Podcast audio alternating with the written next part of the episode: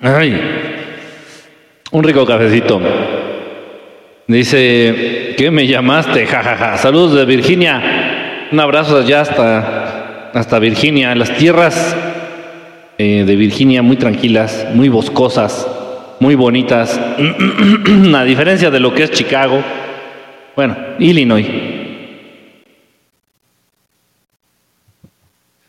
Un abrazo para todos ustedes allá en los Unites Estates, Estates Unites. Dice, antes contestado mis comentarios en los videos, he tratado de contestar, pero es que cada vez son más comentarios. Pero bueno, no, este, si tienes alguna pregunta, eh, Jesús, igual aquí. Buenas noches desde Illinois. Ay, Juanita, tú estás en Illinois, qué feo. es que están muy pegaditos, este, Virginia y eh, Illinois. Y son muy contrastantes, muy contrastantes. ¿Dónde está residiendo? En el Estado de México, pegadito al Distrito Federal. Pegadito hacia el Distrito Federal. Ahí andamos. Este. Ay, Dios mío. Me comí una quesadilla con harta salsa y siento así como, como aquí, como. Feo. Dice, gracias, reality, real, reality, perdón, reality. Reality, hola, Paco, hola. La Ojitos, pajaritos, ¿cómo estás? Ojitos, hola. ¿Qué opinas del tetragramatón? ¿Es poderoso? Es poderoso. La verdad es que es un símbolo que puede ayudar mucho a los que ya están dentro del camino de la magia, de los que sean ya hechiceros. Gracias, gracias Camil. Besito. Los que sean hechiceros, diciembre. Ya estamos en diciembre, no le hagas, a ver, espérame. Oh, ya mañana. Al ratito ya es diciembre. Uh, qué miedo. Uh, spooky. Spooky. Bueno, eh, entonces para los hechiceros, el tetragramatón, la verdad ya para los hechiceros, los que estén ya muy adentrados en el camino de la magia, pues puede funcionar. Eh, para quienes no, Aparte, eh, es un símbolo muy hebreo, honestamente. Es que la gente no entiende esa diferencia. Eh, no es porque sean cosas exclusivas, sino que porque tienen una razón de ser. Entonces, por ejemplo, pues para quienes no sean judíos, pues el Antiguo Testamento pues te tiene que venir valiendo, valiendo madre, o sea, ni siquiera lo tienes que leer, o sea, ni siquiera lo tendrás que considerar, es un decir. Igual el tetragramatón, el tarot, lo mismo. Eh, pues todo lo que tenga que ver con la Sefirot y, todo lo que se deriva de ella, eso no tendría que ser eh, herramienta o conocimiento para los que no sean judíos. ¿Se entiende? Pero esto ya es un desmadre, así que entrenle a lo que quieran.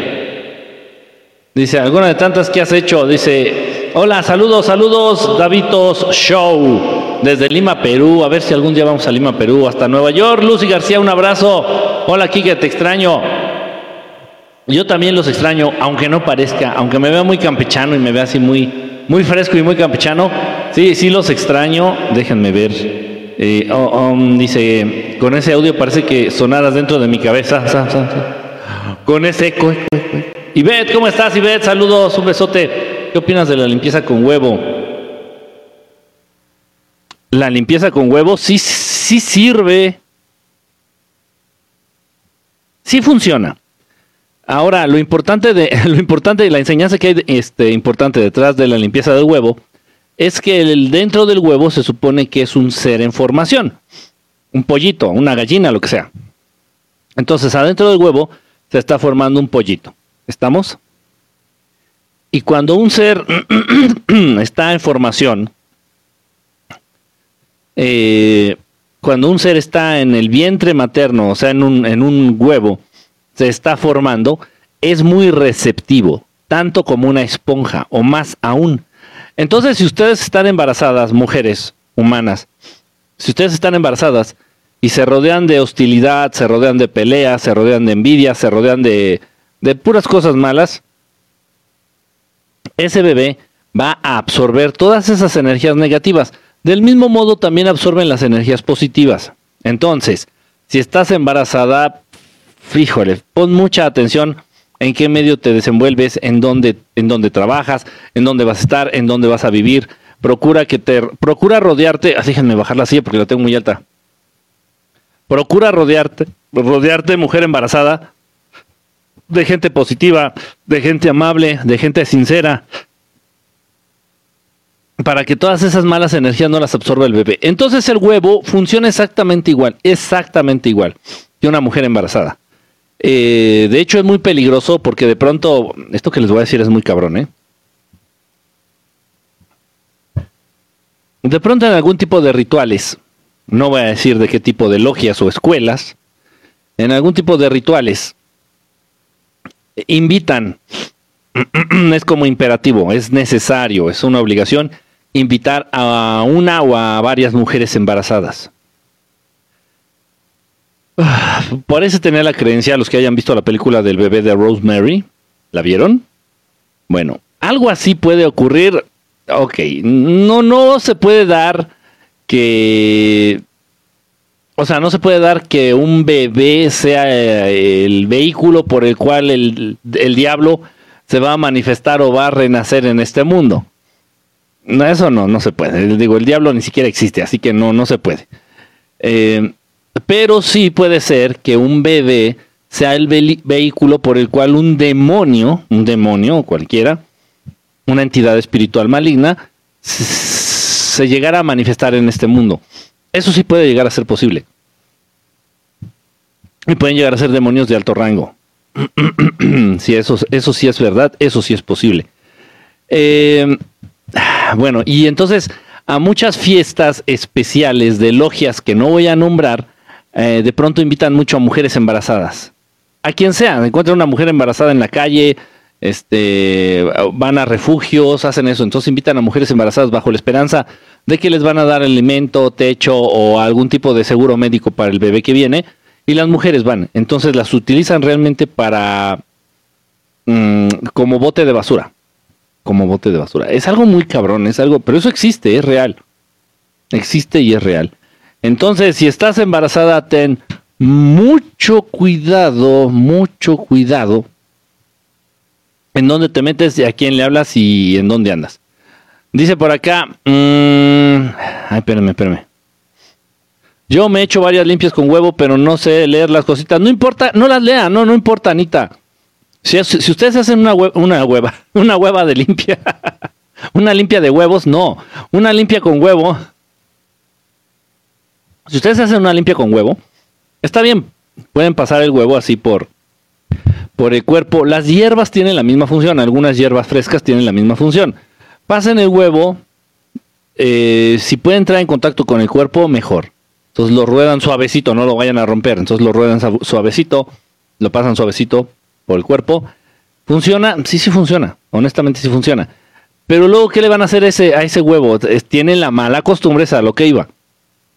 No sé para qué.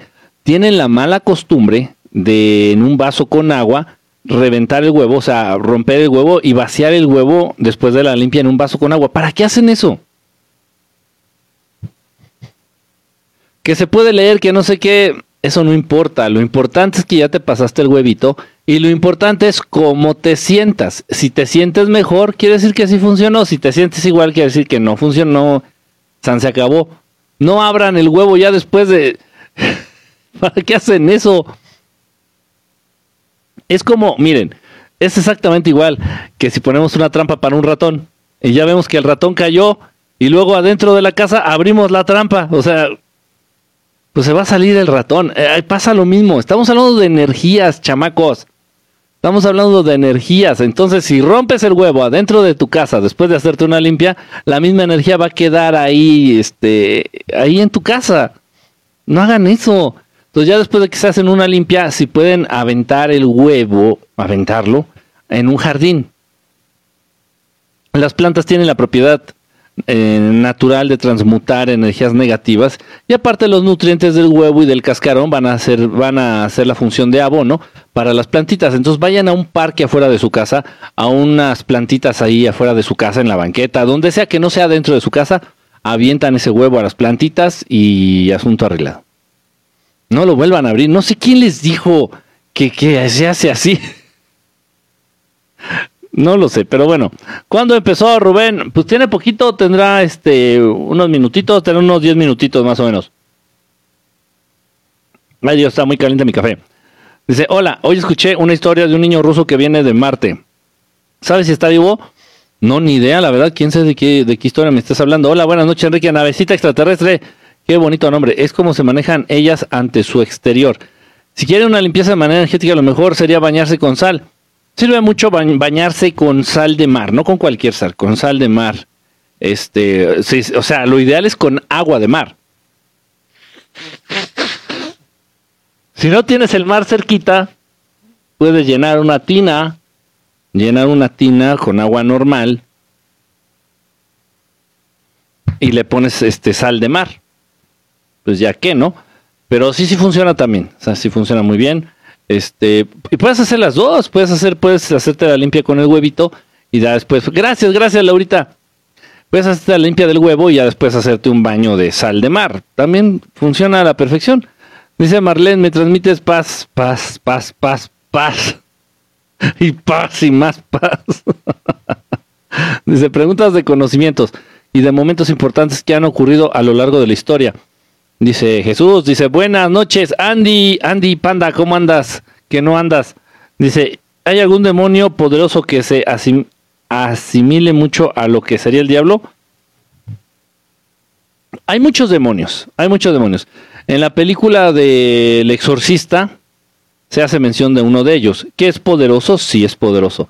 No es tan común, pero sí es poderoso. Pero no hay alguien que los rija, no tienen como un jefe, como un super jefe. O sea, los ángeles no los dirige Dios, Dios los crea. San se acabó. Los ángeles son creados casi perfectos, casi, casi perfectos, pero Dios no les da órdenes. ¿O sí me explicó? O sea, no quiero que lo vean así, de que ah, Dios dirige a los angelitos y el diablo dirige a los demonios. No, eh, el, diablo no existe. Entonces, los demonios pudo haber sido cualquier tipo de entidad, excepto un ángel. Por favor, dejen de decir tonterías. No, hay, no existen los ángeles caídos, no existen los ángeles caídos, no existen los ángeles caídos. Ese es un concepto bastante tonto y bastante contradictorio. No existen. Cualquier tipo de entidad, incluso un humano, que ya no reencarna, se puede convertir en una entidad demoníaca, se puede convertir en un demonio y viven en el mundo astral, viven en el mundo espiritual. San se acabó. Pero un ángel es imposible que se, que se vuelva malo. Les estoy diciendo, les estoy diciendo que los ángeles son casi perfectos, casi perfectos, un 99.5 de perfección en ellos. ¿Ustedes creen que alguien que es casi perfecto se va a, convertir al lado oscuro? Y tienen libre albedrío, pero es por pura lógica. Es por pura lógica. Ahora, esa fue una pregunta muy buena. ¿Quién, quién preguntó eso? ¿Un demonio se puede volver bueno? Qué buena pregunta. ¿Sabes qué, Sebas? Sí, pero es muy difícil. Del mismo modo que un ángel se vaya al lado oscuro, es muy difícil que un demonio, que ya siendo demonio, considerado demonio, se convierta a, la luz, se convierta al lado, al lado bueno, al lado del amor, es muy difícil. No es imposible, no hay ninguna ley que lo prohíba, pero es muy difícil. Es muy, muy, muy difícil.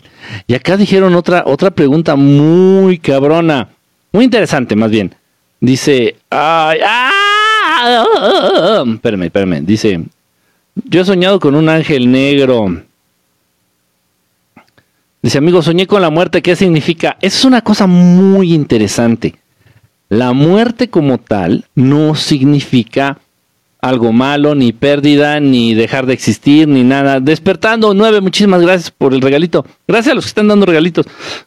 La muerte en sí significa oportunidad de cambio oportunidad de cambio. La muerte significa oportunidades, nuevas oportunidades para cambiar, para mejorar, para ser alguien distinto.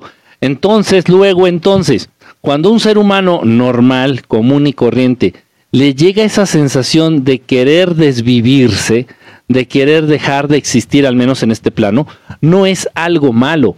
quiere decir que tu inteligencia ya se puso a funcionar, ya se te está quitando lo pendejo, ya se te está quitando lo pendeja.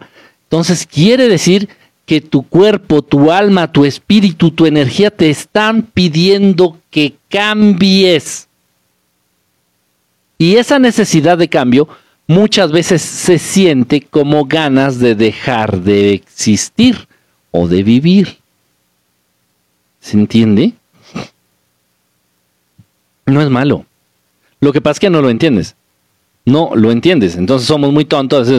Es, que a mí me dieron ganas de desvivirme y me tomé este medio litro de maestro limpio mezclado con clarasol y con pinol. Mm, ok.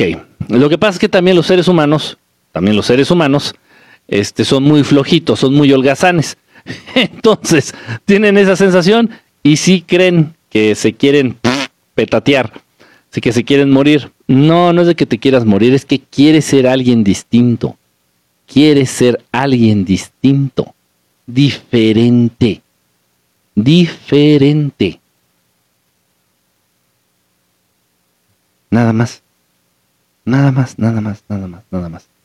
Ahora dice por acá, em, ay, espérame, es que vi una pregunta muy repetida, déjenme ver. Ah, chinga, ya no lo encuentro. Espérenme, espérenme. ¿La borraron o qué pasó? Y no alcancé a leer. La, la, borró, la borraron, ¿o qué pasó? Yo vi una pregunta que estaba como dos, tres veces. entonces, ¿qué, ¿qué, es Lucifer? Lucifer no es uno solo. Luz y Fer significa el portador de la verdad o el portador de la sabiduría. La luz, acuérdense, dentro del mundo del ocultismo y dentro del mundo del manejo de información espiritual, la luz significa el conocimiento. Ustedes han conocido muchos personajes que de pronto han sido retratados o han sido, em, los han manifestado, los han representado con una antorcha en la mano. Todo aquel que lleve una antorcha en la mano será considerado un Lucifer. Obviamente es un término que no van a utilizar mucho, por ejemplo, aquellos que se, eh, que, se autodenominen buenos eh, a nivel social. Pero la palabra Lucifer es eso, nada más el portador de la luz, el portador del conocimiento, el portador de la sabiduría. Nada más, nada más. Y puede tener muchas representaciones. La estatua de la libertad es un Lucifer, por ejemplo. Nada más. Obviamente se le ha dado una connotación por cuestiones religiosas, ta, ta, ta, etcétera. Se le ha dado una connotación negativa, de este tipo diabólica, al concepto, a la palabra y al personaje. ¿Qué opinas de los virus que encontraron según en el hielo? Ni idea, no, no sé, no sé cuáles virus en el hielo. Gracias, gracias por el regalito. No, no sé, no sé absorbo y siento la energía de la gente y cuando no salgo de casa por trabajo me enfermo mucho. ¿Es malo? Absorbe, a ver, otra vez, absorbo y siento la energía de la gente. Y cuando no salgo de casa por trabajo me enfermo mucho. ¿Es malo? Es malo que estés absorbiendo la energía de la gente, porque te conviertes en un vampiro energético, vamos a decirlo así.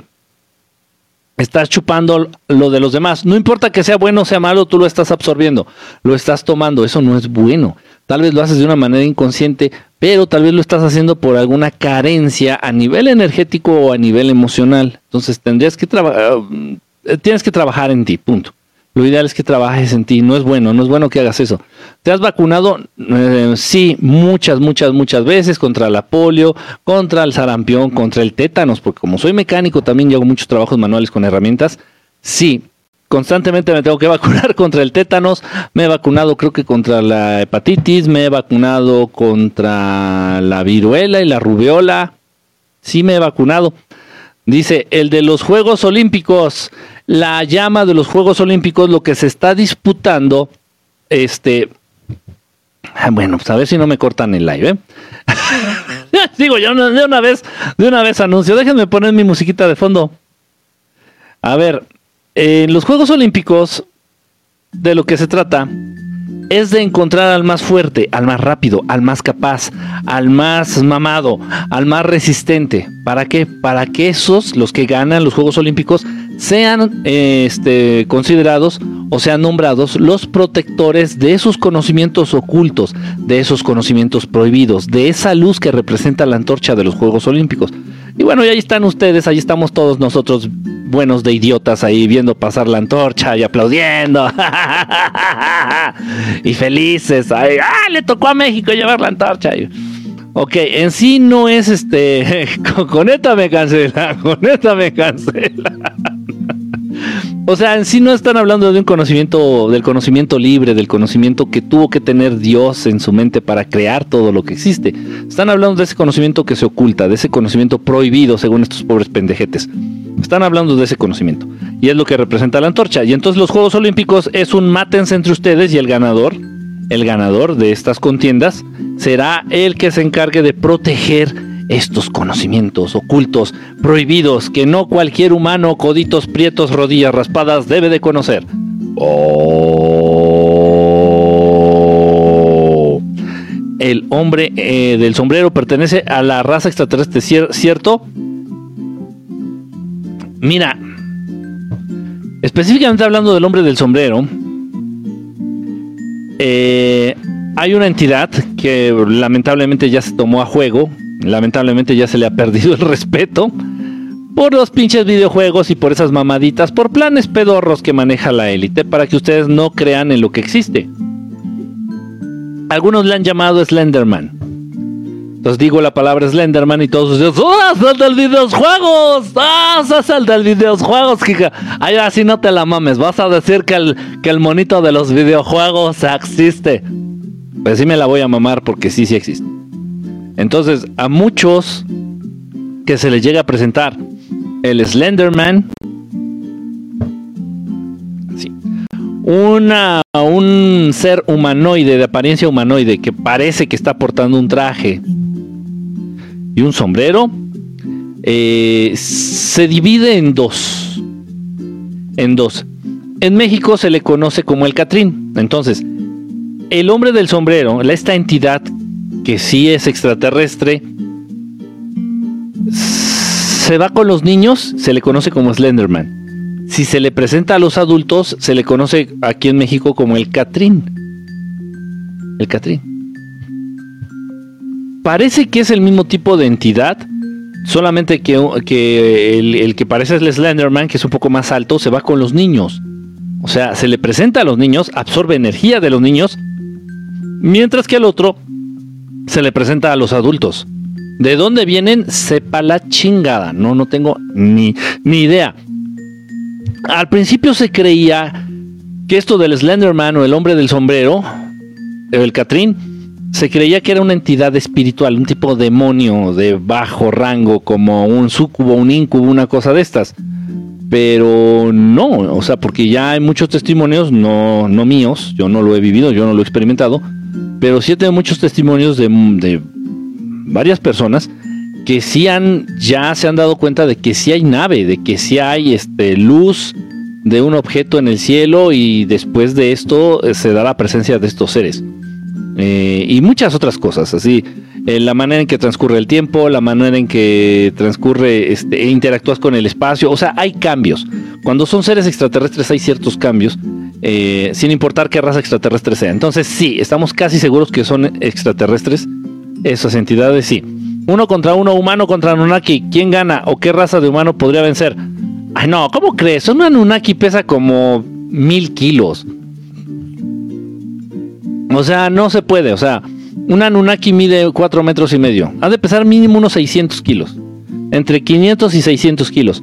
Son tan torpes, son tan grandes para este planeta que la gravedad los vencería por sí, por sí mismos. O sea, la, gravedad no permite que un ser de esas características pueda moverse libremente aquí, a menos de que tenga un cuerpo un tanto espiritual. Voy a tratar de explicarme.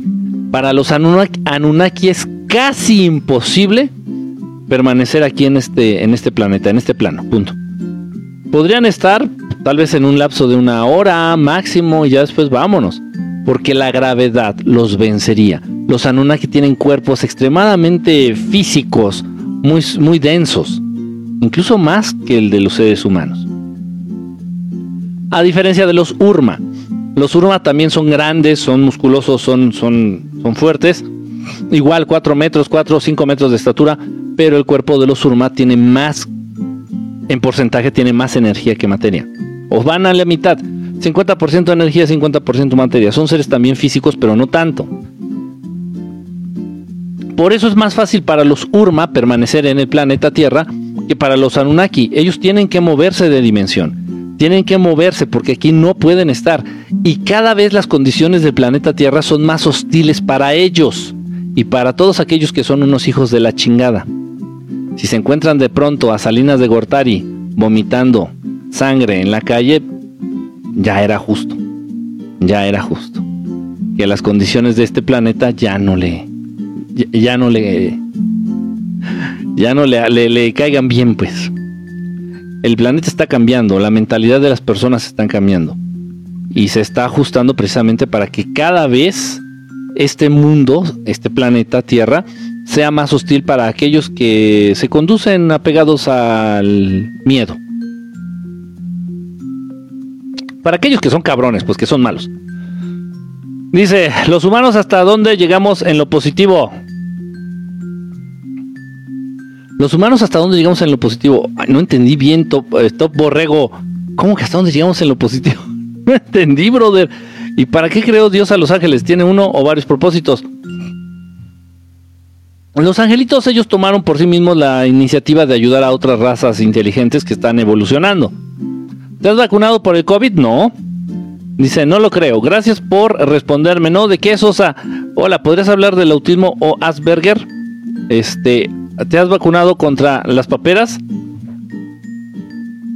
No, yo no. No sé si me vacunaron de pequeño, no lo sé. No, para las paperas no sé, fíjate, no tengo ni idea. No sé. Se tú échale, dice, con esta te cancelan. ¿Por qué muchos latinos están yendo a Estados Unidos? es que eso tiene mucho, eso tiene mucho tiempo que está pasando. Según esto es por las condiciones de vida. Según esto, en Estados Unidos eh, mejoras tu calidad de vida. Según esto. Ahora voy a hablar con cifras.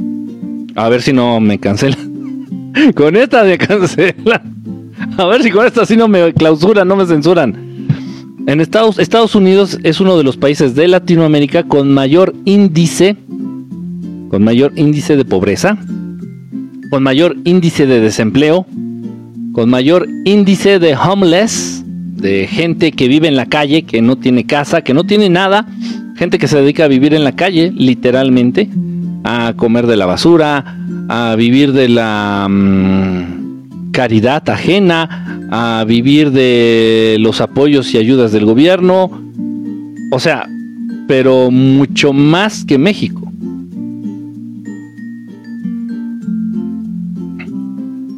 Entonces es muy relativo. Yo lo he dicho y lo sostengo. Y honestamente, pues por muchas cosas que he vivido les puedo decir y, y confirmar que el que es chingón, el que es bueno, no importa en qué tierra te encuentres, vas a salir adelante. Si eres chingón, vas a salir adelante. En cualquier país, en cualquier tierra, bajo cualquier condición, vas a salir adelante. Entonces, no sería en este caso ya necesario irte para Estados Unidos. Honestamente, eh, lo que yo pude ver, y ya hay mucho desempleo en Estados Unidos, pero desempleo no porque no haya empleo, sino porque la gente ya no quiere trabajar. Entonces, yo en muchos, en muchos McDonald's que te metías, eh, no hay quien te atienda. O sea, en un, en un, este, en un McDonald's no hay quien te atienda. Entras y nada más hay dos chamacos ahí, todos se hacen bolas los pobres pendejos y siempre están contratando en McDonald's, siempre, siempre están contratando en Walmart, siempre están contratando en un montón de lugares, porque ya la gente ya no quiere trabajar. Entonces Estados Unidos está ya hecho una mierda, este, las, los bills de la luz, las cuentas de la luz llegan carísimas. Las cuentas de, la renta, el bill de la renta es una cosa así impagable.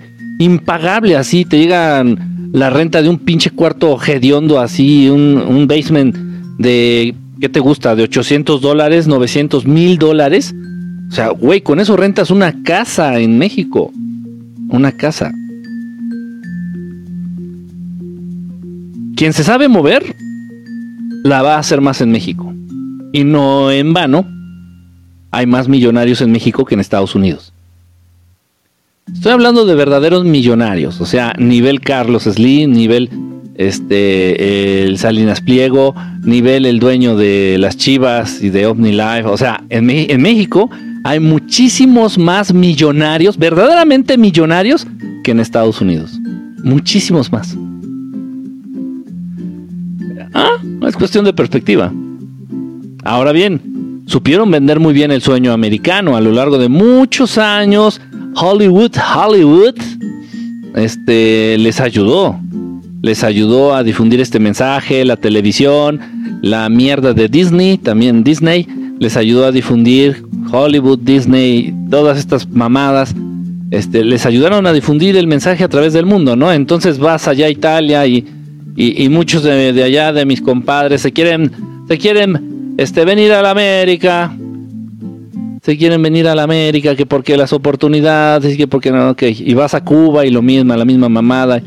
Y tengo, tengo conocidos, bueno, tenía, ya les perdí el rastro, tenía conocidos en Cuba que igual te decían así, dice, no, me, me, voy para los Estados Unidos, dice, y, allá, y, voy a traer este, unos tenis Nike, y voy a traer mis Levi's, sus Levi's, sus pantalones Levi's. Y voy a usar esto y voy a hacer aslatra y, y, voy a ser feliz porque va a tomar una Coca-Cola y, hay esto y hay el otro y ok. Y se iban. Se fueron estos, estos conocidos. Y se fueron a Estados Unidos llegaron a Miami para variar. Llegaron a Miami en sus balsas me parece que se fueron en balsa llegan a Miami este y ya, estaban bien culecos, se compraron su teléfono celular, se pusieron en contacto conmigo, ya estamos en Miami y que la vida es distinta y nos, nos sentimos oprimidos y no sé qué tanta mamada. Pero de repente uno de ellos tuvo que ir al dentista. Este, y los 2.500 dólares que había ahorrado en tres meses, se los chingó en media hora.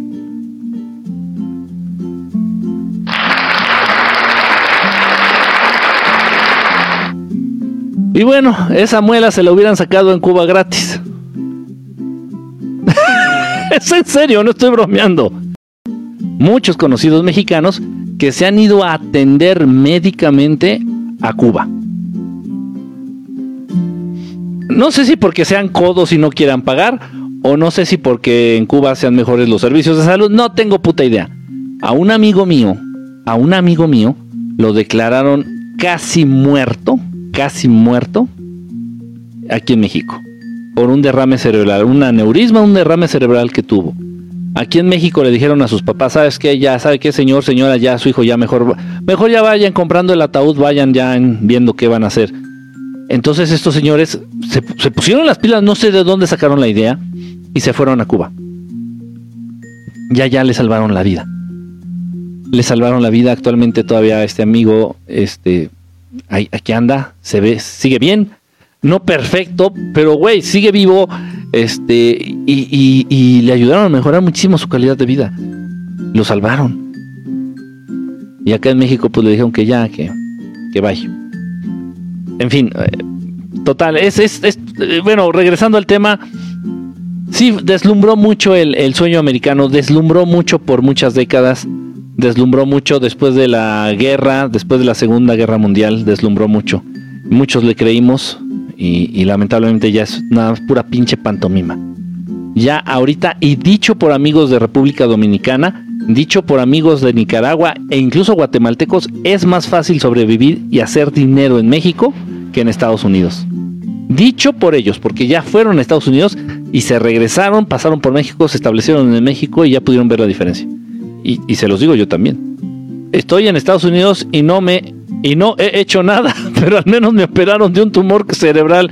Dice, qué bueno, qué bueno, qué bueno NTG 86. Por lo menos, por lo menos saliste de esa. Qué bueno que, que, que, pasó eso.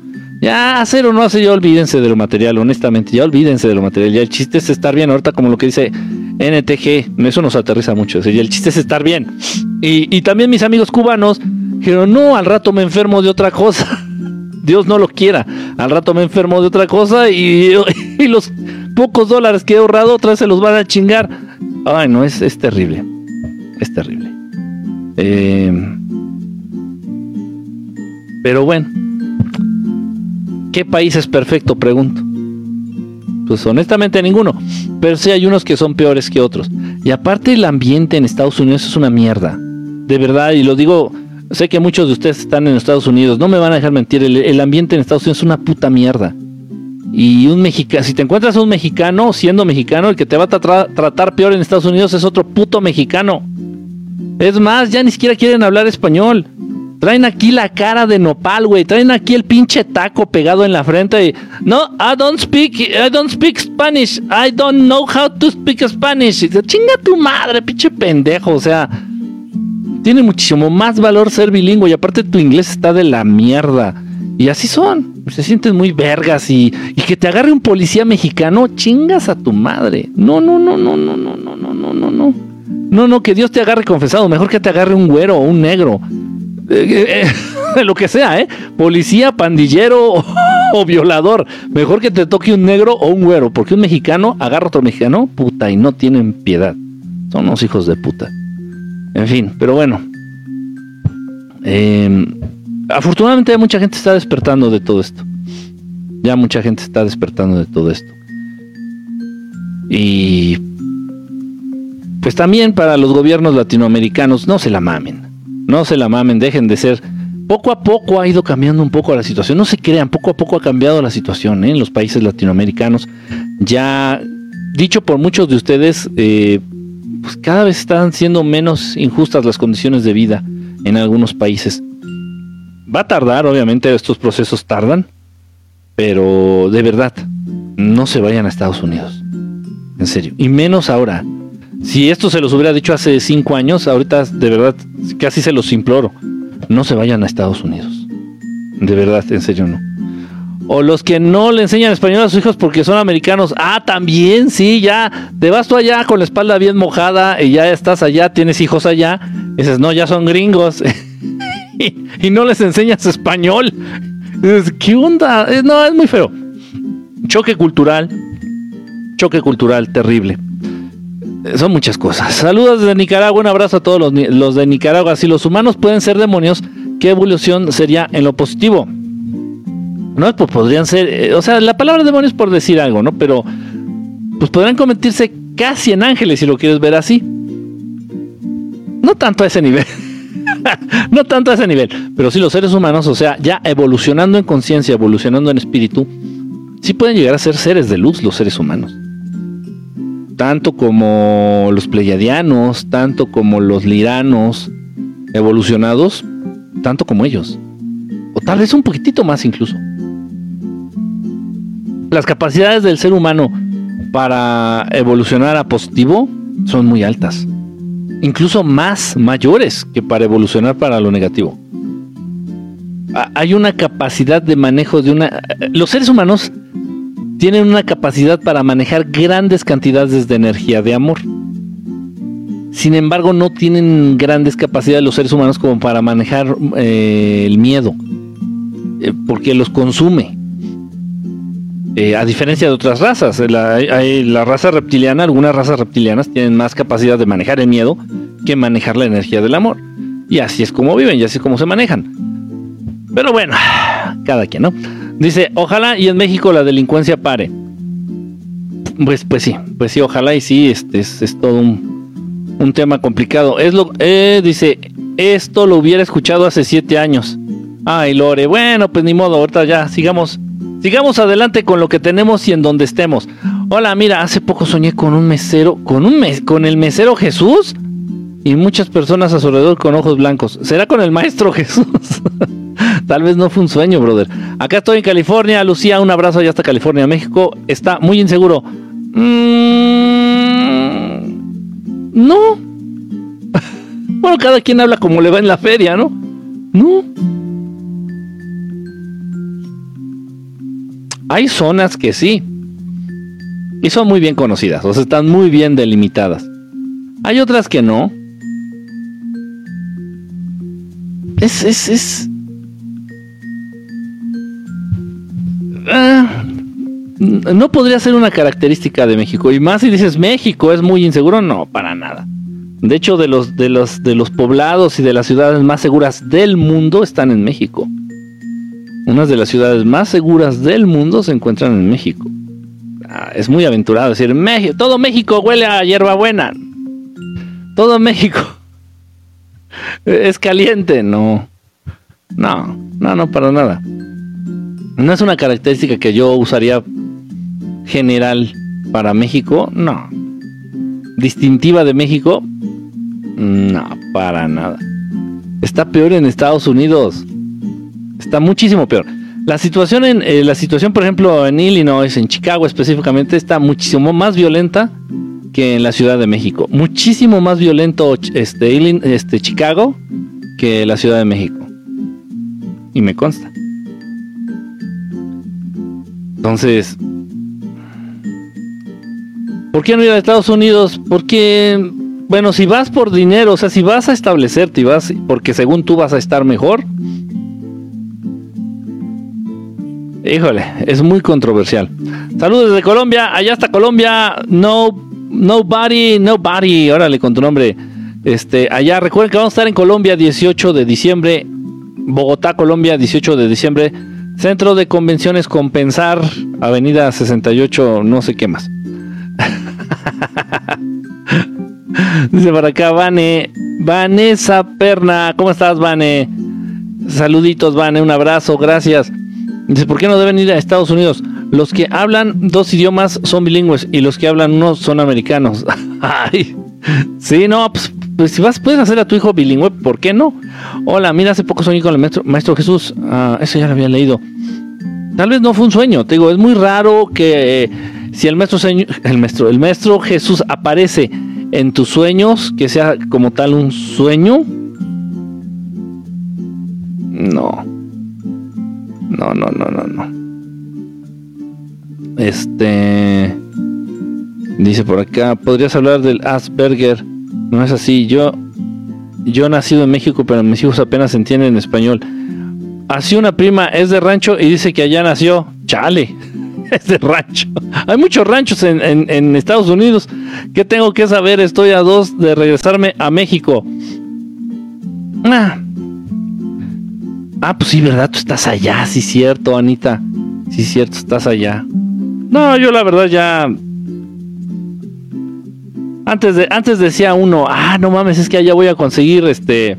No sé, ay, voy a comer en McDonald's, ¿no? No sé, algo que fuera específico de Estados Unidos. Ya todo lo consigues en México. Todo, ya todo, todo, todo, todo, todo, todo. Y la tienda física que no existe acá en México, pues lo pides por Amazon. O sea, de plano ya es una cosa así de que. Mm. Y, acá sí son mucho más. Em, eh, mucho más este, fáciles de pagar las cuentas. La cuenta de luz, la renta. Este. La gasolina es más barata en México que en Estados Unidos. No, o sea, muchas cosas, casi todo. La comida es más barata en México que en Estados Unidos. La comida es, más nutritiva en México que en Estados Unidos. En México, pues, es más fácil acceder a medicina, a servicios médicos gratuitos en México que en Estados Unidos. Es muy complicado, es muy complicado. Este, pero bueno. Y la diferencia en México y la delincuencia en México, pero no es que es la idea que tienen ustedes, no es, no está generalizado para nada. Se los digo porque ahorita estoy acá. Es más, ni metiéndome a los barrios más feos. No, no, es. Sí hay, obviamente, sí hay, pero no es lo que distingue a la ciudad. No. No, acá han cambiado. Están las cosas ahora muy raras. Están raras. No malas, no malas, pero diferentes, muy raras. Mis hijos escuchan todo en inglés. Estamos hundidos. Saludos desde León, Guanajuato. Un abrazo allá en Guanajuato. Acuérdense que vamos a estar allá en Guanajuato en marzo, alrededor de marzo del año que viene, del 2023. Vamos a estar allá en Guanajuato. Vamos a dar este algún tipo de. Hay una plática, una pequeña conferencia allá con el buen amigo Daniel Muñoz y el amigo Santiago Segovia. Vamos a estar hablando, yo creo que pues de estos temas de paranormal, de brujerías, de, de, magia, de extraterrestres. Se va a poner bueno, va a poner y luego a ellos dos que no les gusta el que no les gusta el pedo ni el debate, pues olvídense. Nos vamos a acabar agarrando de las greñas por allá. Dice, hola, ¿qué piensas sobre las nuevas luminarias de color azul en Estados Unidos? Blue Beam. Las nuevas luminarias de color azul en Estados Unidos. ¿Luminarias? No sé, mándame por favor un videíto de eso, este, sin... Llevo soñando varias veces que Manhattan es destruido. Antes de pandemia soñé que moría mucha gente. Eh, que Manhattan es destruido. Mm. ¿Podrían repetir lo de las gemelitas? No voy a hablar no voy a hablar con detalle de esos temas porque se enoja TikTok, no sé quién chingo se enoje y me cortan. Pero podrían repetir lo de las gemelitas allá de Nueva York. Lo de Chana y Juan, acuérdense de las niñitas estas ahí que vivían en Nueva York, de las gemelitas. ¿Podrían repetir algo así? Sería muy arriesgado, la verdad no creo. Honestamente ya no creo. Porque ya ya casi la mayoría de seres humanos señalaría directamente al gobierno como autor intelectual de, de, cualquier cosa que ocurra. Ya la gente ya no es la misma de hace 20 años, ya la misma ya no es la gente de hace 10 años. Ahorita ya si pasa algo, y más ahorita ya que está saliendo tanta, tanta cosa, tanta verdad y tanta, se están destapando tantas coladeras, por ejemplo, de lo que fue el cobijas, y entonces sí ya está saliendo a la luz de que las farmacéuticas nunca dieron bandera verde, nunca dieron luz verde, este, nunca hicieron las pruebas pertinentes para que las vacas, ustedes saben, el piquete, para la cobija. Eh, ellos los laboratorios nunca hicieron las pruebas pertinentes para sacar eso al público y que no saben qué tienen y que a final de cuentas no sé qué. Están saliendo muchísimas cosas, muchas, muchas cosas. Ya, yo no sabía, pero ya allá en España eh, una facción de la comunidad científica se está enfocando a difundir, a estudiar y creo que ya les consta de que la el piquetito, la vaca, el piquetito para la, para la cobija, este en España ya están diciendo directamente que ha sido el causante, que ha sido el culpable, el piquete ese de muchas enfermedades a nivel cardiovascular y renal, o sea, que se les está chingando o pudriendo el corazón y los riñones gracias, esto a consecuencia del piquetito para la cobija.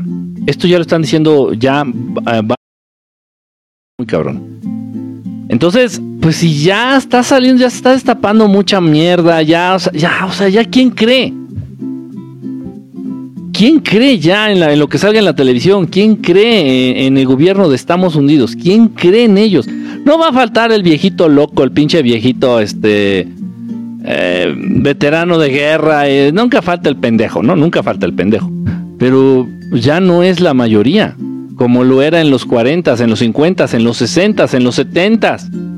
Ya no es la mayoría, ya al contrario, la mayoría de la población a nivel mundial ya no cree para nada en la palabra del gobierno de Estados Unidos. Yo creo sería muy aventurado hacer algo así. Hola, ¿qué piensas sobre las nuevas luminarias? No sé cuáles son esas luminarias. Saludos desde Chihuahua, un abrazo. De aquí andas por acá y no saludas, vas a ver. Ah, pero que no sea Chimino, porque así saluditos a Chimino, Está bien, está bien. Nada más las voy apuntando, nada más. Yo tuve conversación con él y solo recuerdo lo último de esa conversación. ¿Qué fue? Eh, ¿Dónde vamos? ¿Hacia dónde vamos? ¿Qué fue lo que platicaste con él?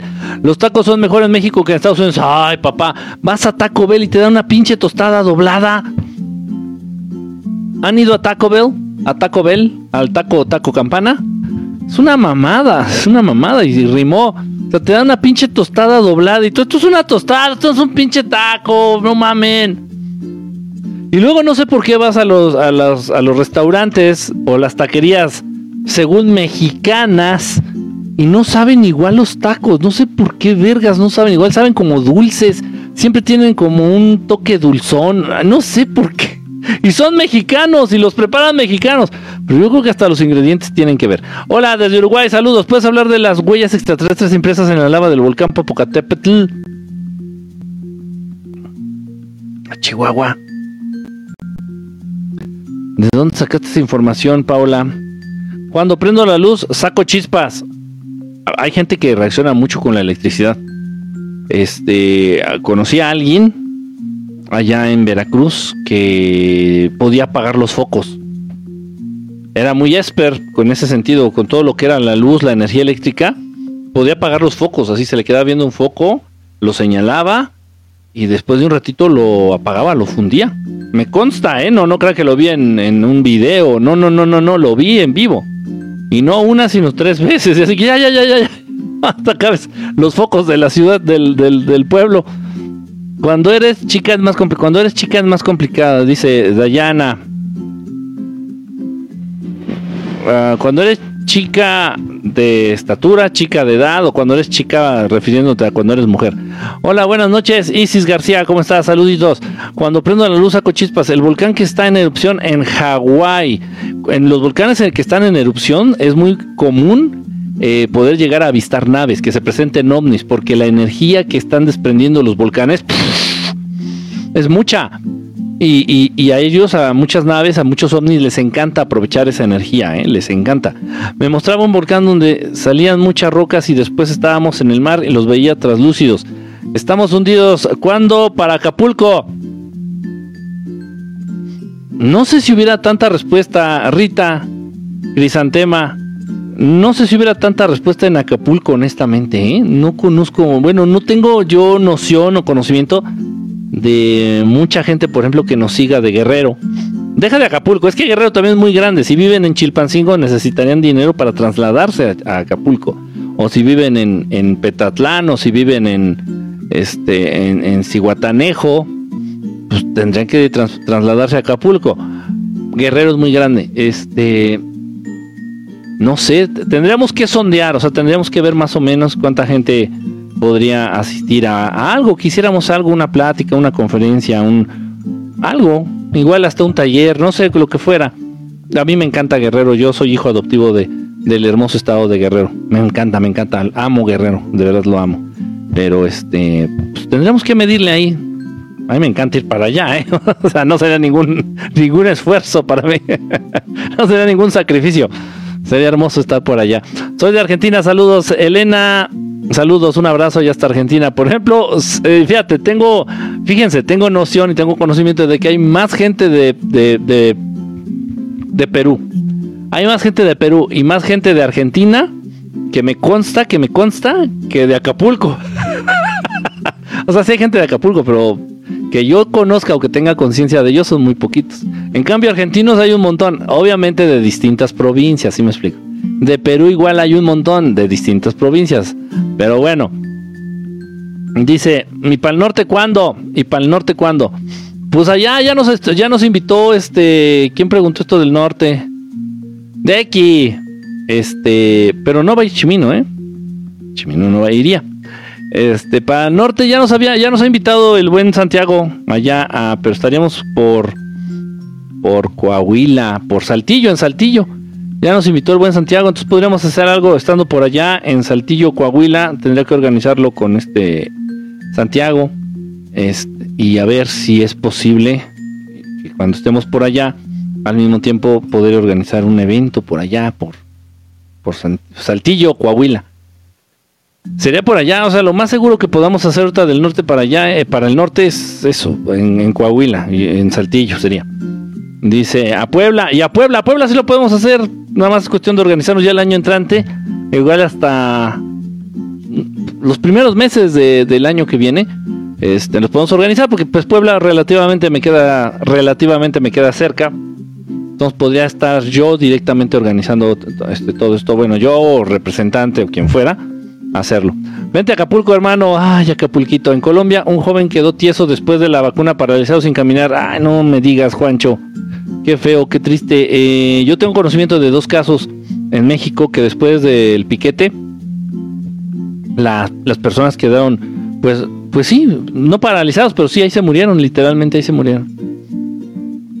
Eh, obviamente no quisieron culpar directamente a la vacuna. No, no, no. Lo que pasa es que ellos ya traían ciertas condiciones médicas muy delicadas. Y, y, y, y, bueno, pues yo creo que el miedo fue lo que los mató. Y se sacaron cada pendejada, sacaron cada mamada, obviamente, pero no aceptaron que fue la, el piquete. En fin, pero bueno, ¿qué vamos a hacer? Los Messi son de la élite. Eh, no, no, ¿qué va a ser de la élite? El pobrecito es un esclavo, el pobrecito es, es una marioneta, así de que ándale, pendejo, ándale hazle a la mamada y correteando al balón y, ahí te, damos unos milloncitos. Oye, ¿qué piensa de que a un pueblo de Tabasco se lo está comiendo el mar? Pues de que está subiendo el mar, sí, está subiendo el mar. Eso es, es este, no, no lo podemos negar. Y muchos, muchos poblados que están cerca del mar, igual van a desaparecer, van a ser tragados por el mar. Pero todo esto es cíclico, ¿eh? No, no empiecen con que, ay, el cambio climático y la mamada. Todo esto es cíclico, todo esto pasa cada 10.000 años, cada 5.000 años. Es normal, son ciclos, el planeta se rige por ciclos. Entonces, cada 5.000 años el nivel del mar sube y, luego otra vez vuelve a bajar y cosas así. Entonces, igual, de repente cada 500 años la temperatura aumenta y de repente cada 500 años la temperatura baja. Pues no, no, no son que cambios climáticos y que el que no sé el qué calentamiento global no es que tanta mamada. Ahorita el planeta Tierra se está dirigiendo hacia una etapa de glaciación, vamos a decirlo así, hacia una era de hielo. Hacia una era de hielo nueva. Tal vez no vaya a ser tan agresiva, tal vez no vaya a ser tan peligrosa como lo ha sido en ocasiones anteriores. Pero el planeta se dirige hacia una época de mucho frío. Y no lo estoy diciendo porque sea este invierno acá arriba del Ecuador. No lo digo por eso. Es generalizado. Entonces la temperatura va a ir a menos. Cada año la temperatura va a ir a menos, a menos, a menos, a menos, a menos, a menos. Y ese es el registro que se tiene. Ah, le hacen a la mamada y ahí salen diciendo que el calentamiento global, oye, pero si la temperatura está bajando, bueno, bueno, el cambio climático, Así ya se la maman, así dicen, no, si sube o baja, de todos modos es cambio climático. Puras sus perras mamadas. Se de Yucatán. allá nadie nos pela. allá en Yucatán nadie nos quiere, Citlali. ¿Cómo estás, Citlali? Besote. Allá nadie nos quiere, allá en el, en el, en el sur.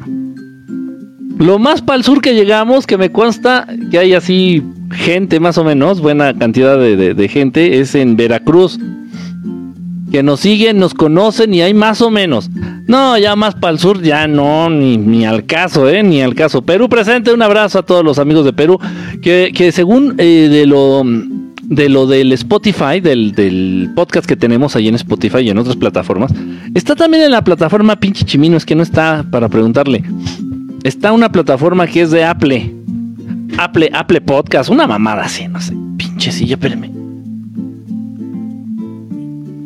Hay una plataforma de podcast que se llama, es de Apple, ¿sí? De, de, Apple, de la marca de la manzanita.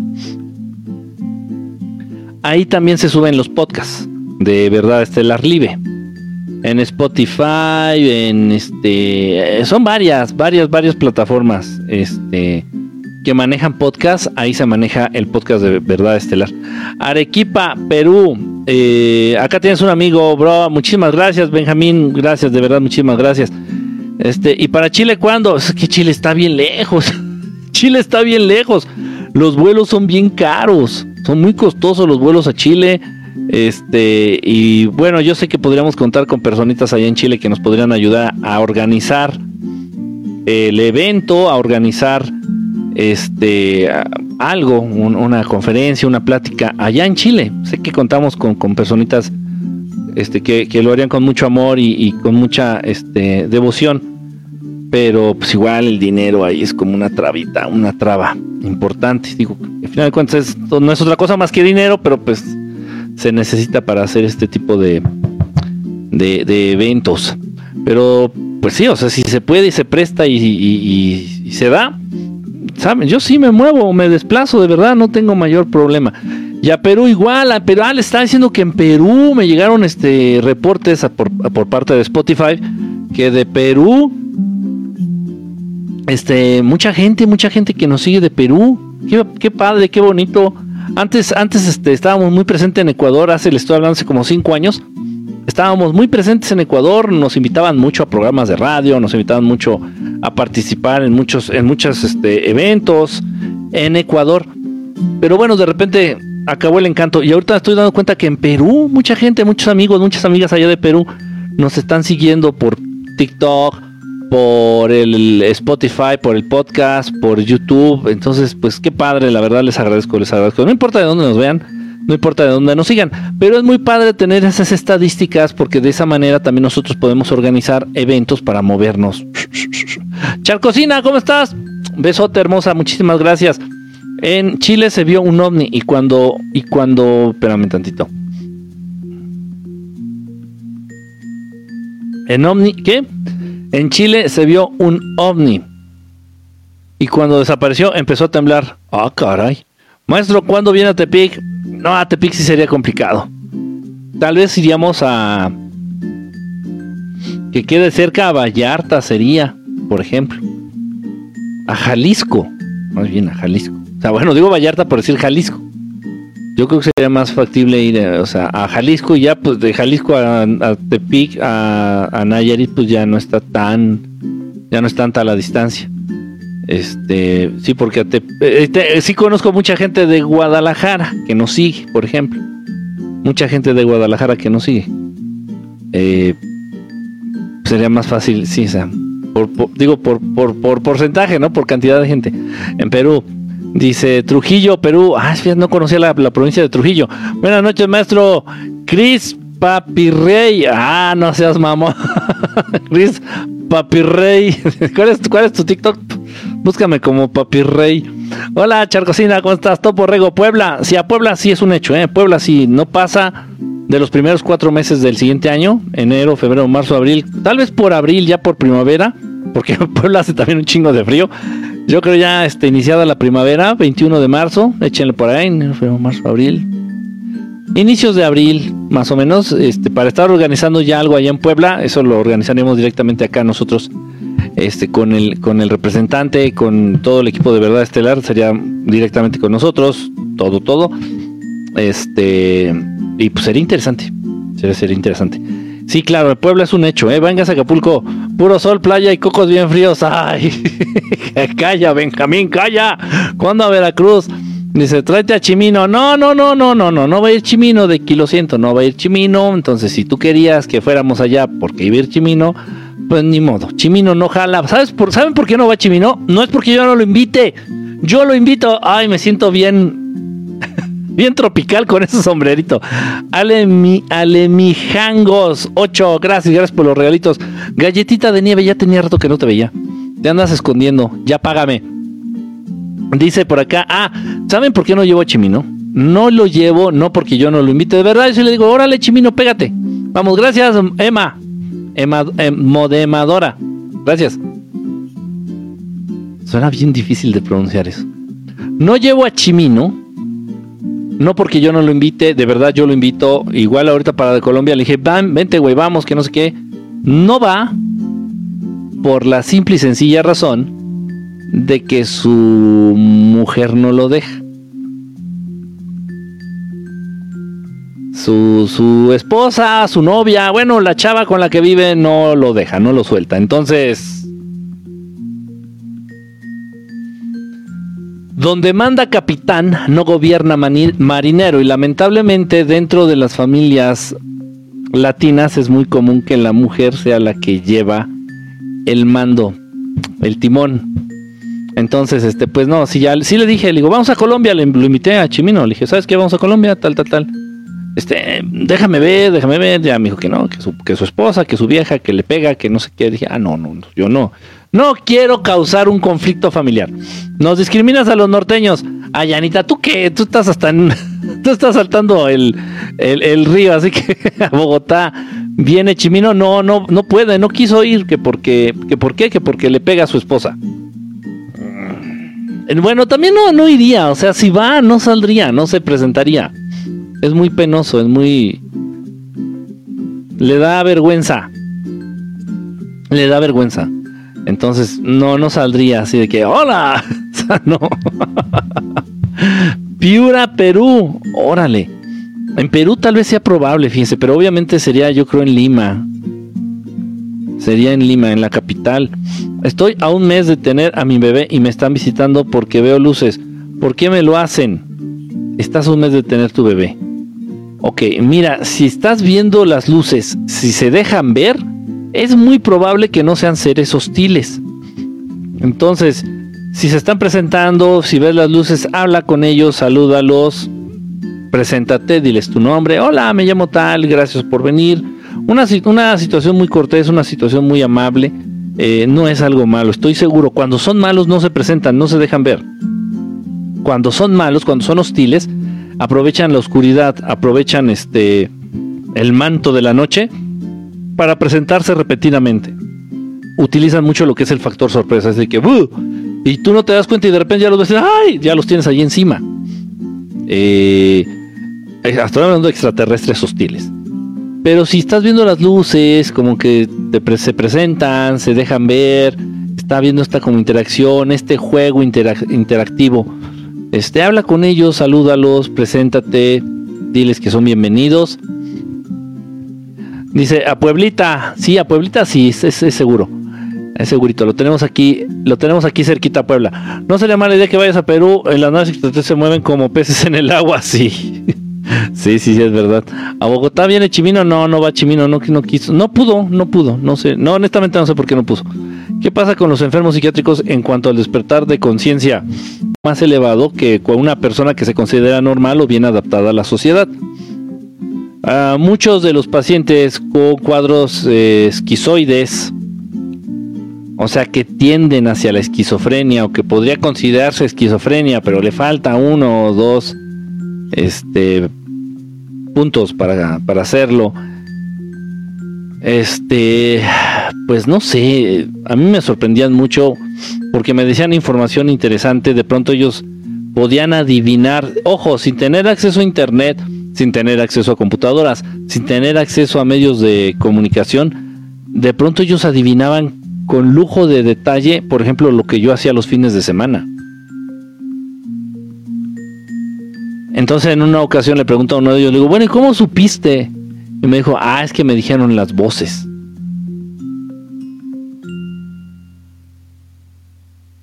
O sea, pero ya cuando las voces le, le están diciendo cosas que son reales le están compartiendo información a la que esta persona no tuvo acceso o sea, yo no puedo pensar que es, que es producto de su imaginación. Sería muy estúpido de mi parte.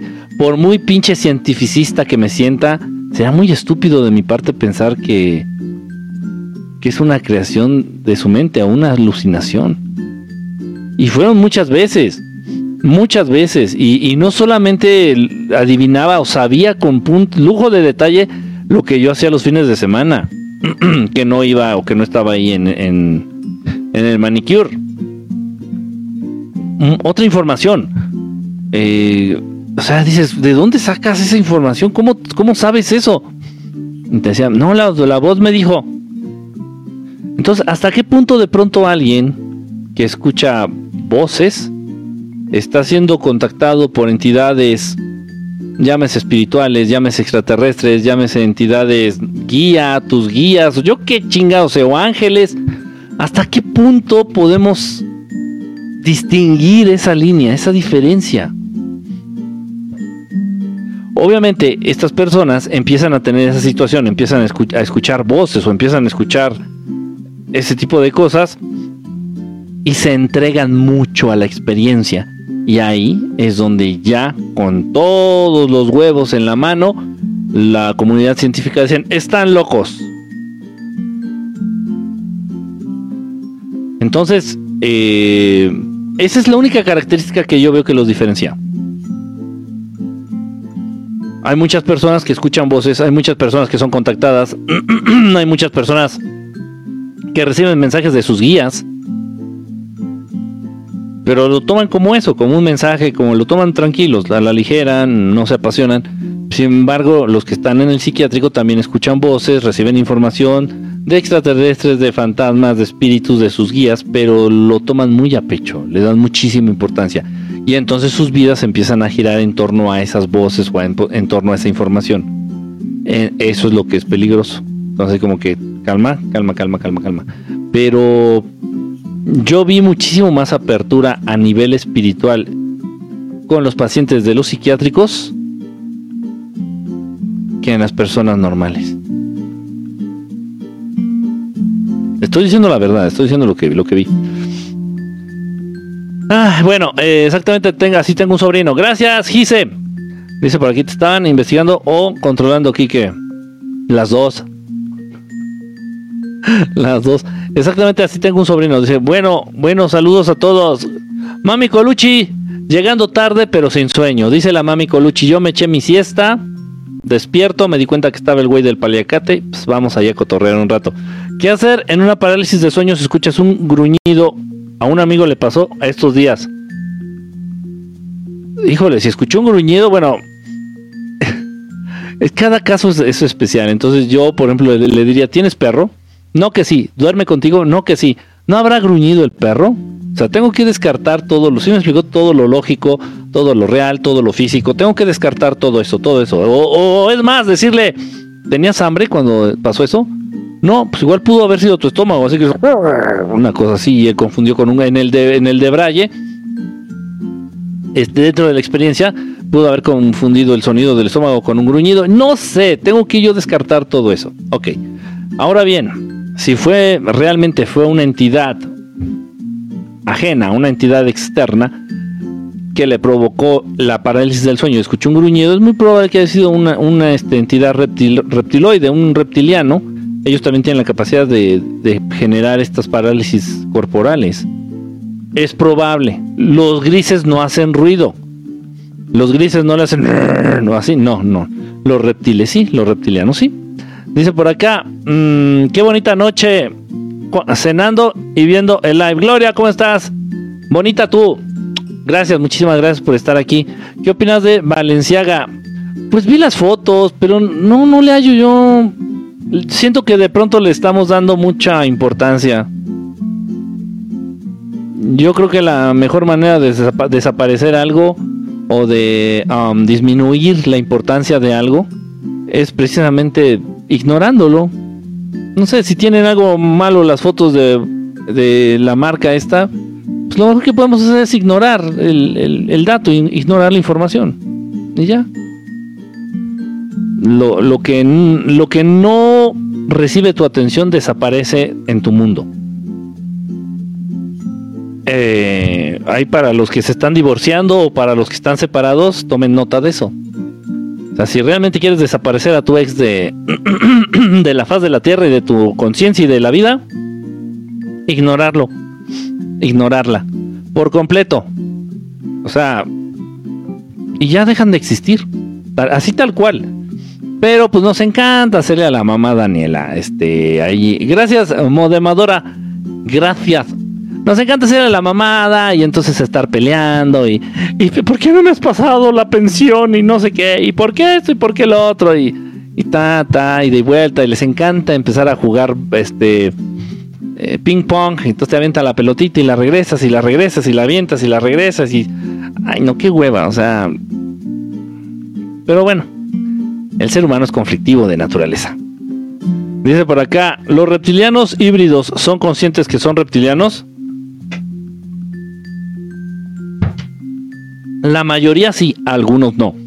Miren, por eso se les pidió de pronto a este, este tipo de grupos selectos, a estas estirpes se les pide de favor que sean muy cautos, muy, muy eh, selectivos a la hora de reproducirse. Por eso al pinche orejón, al que está ahorita de rey, no podía tener hijos con cualquiera, y esa incluía a Camila Parker.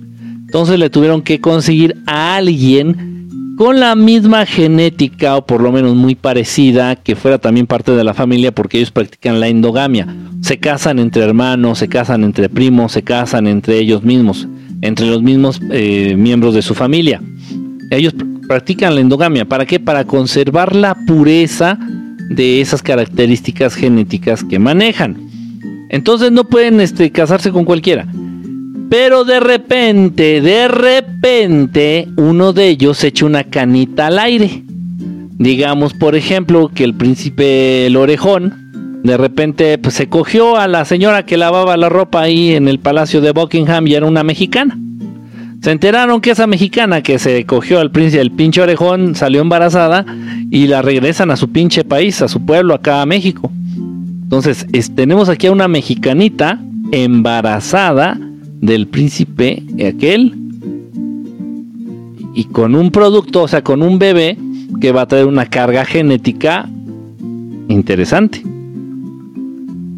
Entonces ese bebé nace en Ecatepec, nace en la hermana República de Ecatepec, crece como un niño normal, como un niño mexicanito normal, como cualquier otro bastardo, y, ya, y, te lo, y, un día te lo encuentras así en la fila de las tortillas y ves al niño y ves que tiene la pupila vertical. Tú, ay, no mames, pinches cuicles, ¿y este qué? ¿De dónde salió? Y ese niño, pues a su vez va a tener otra vez, va a tener familia, va a tener bebés y. Entonces ha sido un desmadre.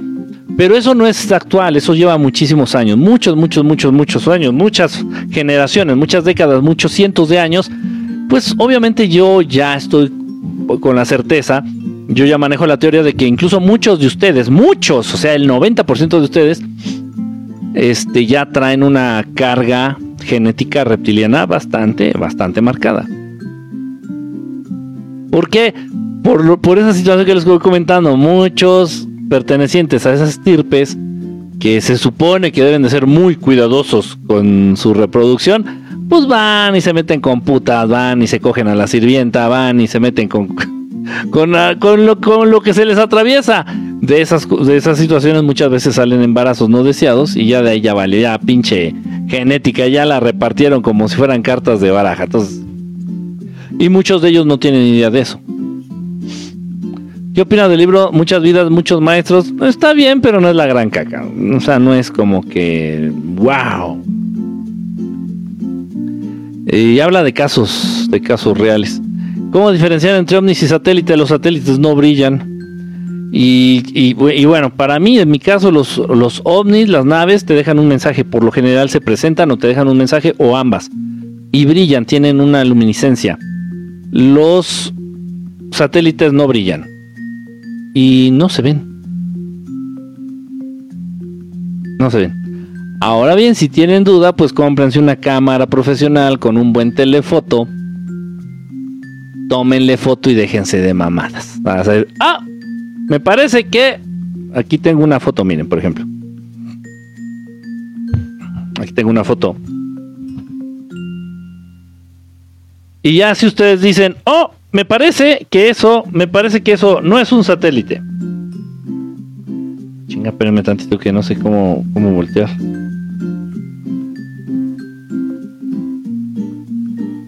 Van a creer que no sé cómo, cómo voltear la cámara.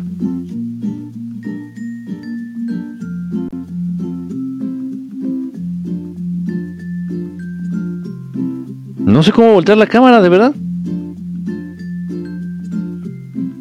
Ahí está. Miren, por ejemplo, yo agarré mi cámara y le tomé fotografía a este. A esta cosa. Ahora, si alguno de ustedes cree que esto es un satélite, pues sí tienes algún tipo de problema. Sí, vete a, vete a atender, vete a checar. Dejen apagar la luz para que no estés deslumbrando. Entonces, esta cosa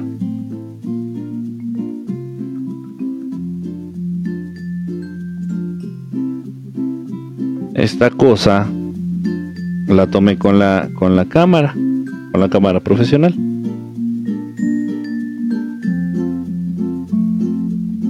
y dejó mensaje, dejó mensaje telepático.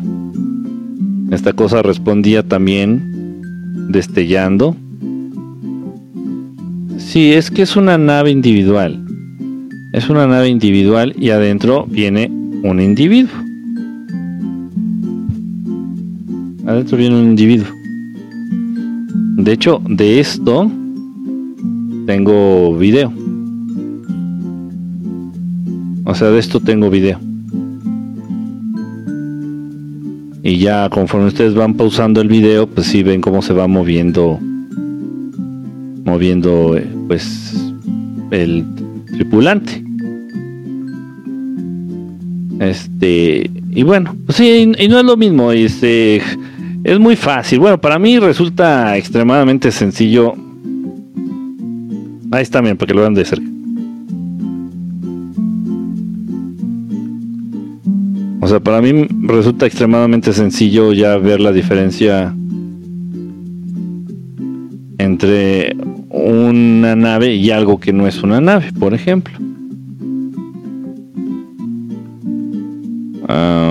ay, Dios mío, ahí vamos otra vez a ver cómo.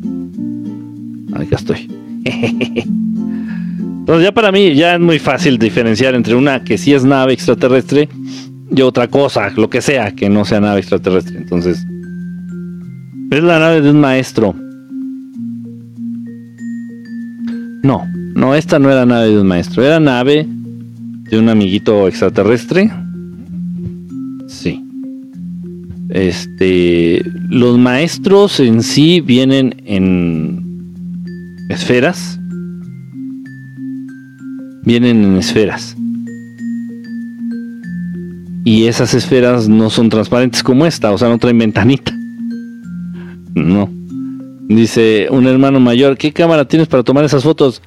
Es una cámara, pues incluso ya está viejita, es una Panasonic, es una videocámara. Panasonic pero está modificada. Le hice unas modificaciones para que, número uno, tuviera mayor capacidad de zoom y número dos, este, captara la luz de una manera un poquito distinta. No son objetos normales. Entendamos que estas cosas no pertenecen al mundo humano. O sea, vienen de otro lugar, vienen de otra dimensión. O sea, eso está muy cabrón. Entonces, las cámaras que tenemos aquí, eh, aquí, entre los humanos. Las cámaras que puedes comprar en Amazon pues son para tomar objetos humanos o para tomar objetos físicos que se pueden ver con el ojo humano a, simple vista. Pero estas cosas no pertenecen a este plano. Entonces de pronto tú les tomas fotos y no salen. Hace poquito alguien, lo voy a subir a, voy a hacer un video de TikTok eh, mostrándoles. Hace poquito alguien me dijo, oye Kike, yo vi un ovni. Estaba haciendo llamados, se presentó un ovni. Pero, órale, está chingón. Déjenme sonar la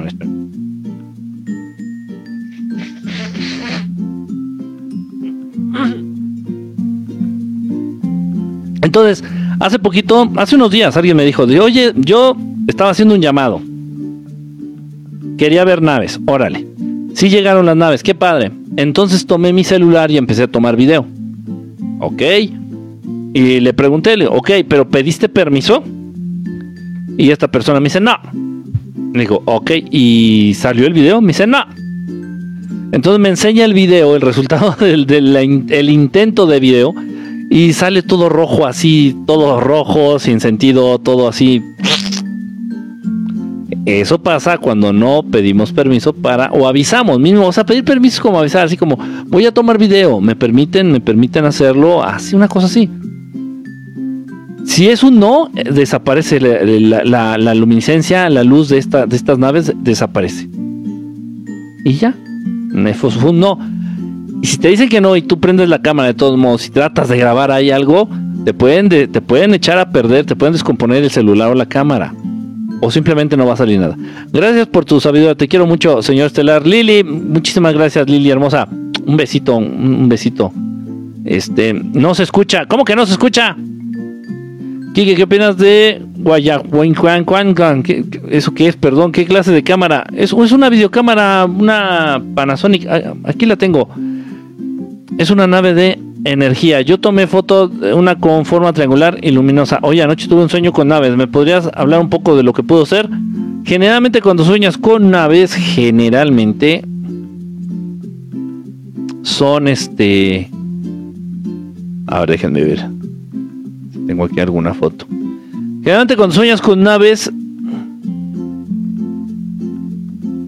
puede ser el recuerdo de una vida pasada o de alguna experiencia que tuviste en la niñez que no recuerdas, que fue como ahí guardada, como reprimida. Qué raro, es que en esta computadora no tengo la memoria, esa, esa memoria, la, la grandota, para mostrarles otros, otras naves. No, no la tengo aquí. No. Mm. Pero no, estas son fotos mías.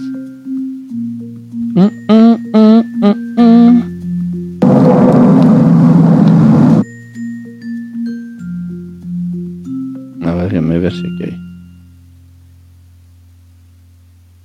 Esta esferita que les voy a mostrar ahorita, esta sí es una esferita de, es, que es como las esferas que generalmente les muestro. Estas esferas sí son.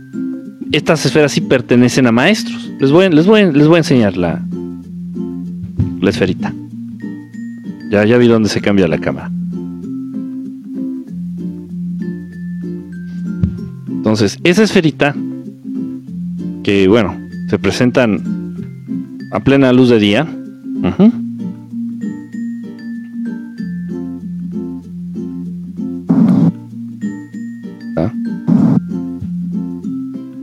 Y de repente la luminiscencia que tienen, si se fijan, irradian, están irradiando como un color morado o a veces puede ser un color verde, color verde.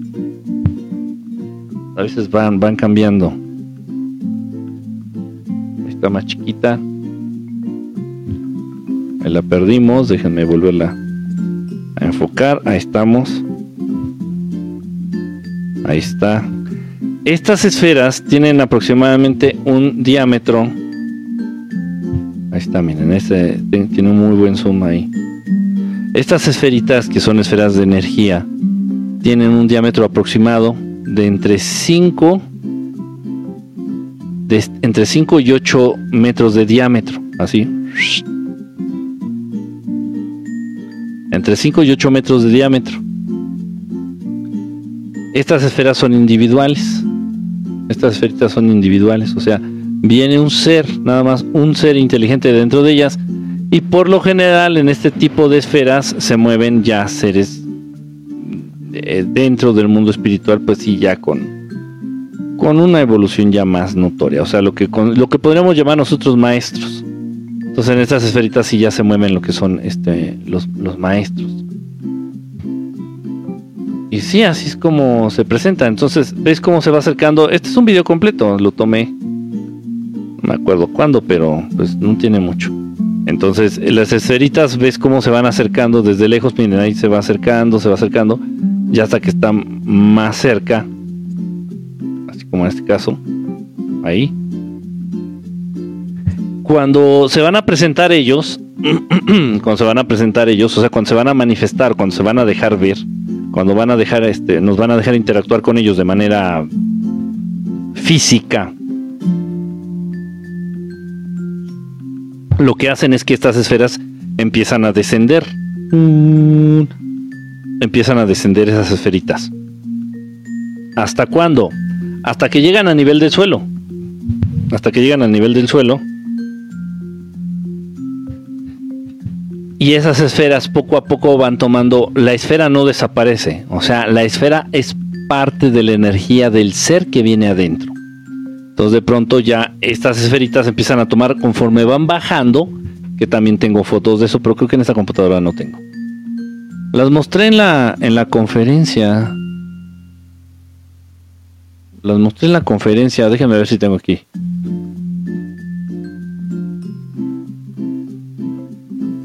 Déjenme ver. Um, entonces, conforme van bajando, los, eh, estas esferitas van desapareciendo y van adoptando una forma humanoide. Una forma humanoide, o sea, con forma de, de, de ser humano, vamos a decirlo así. Chingada madre. No, es que esta pinche computadora no tengo nada.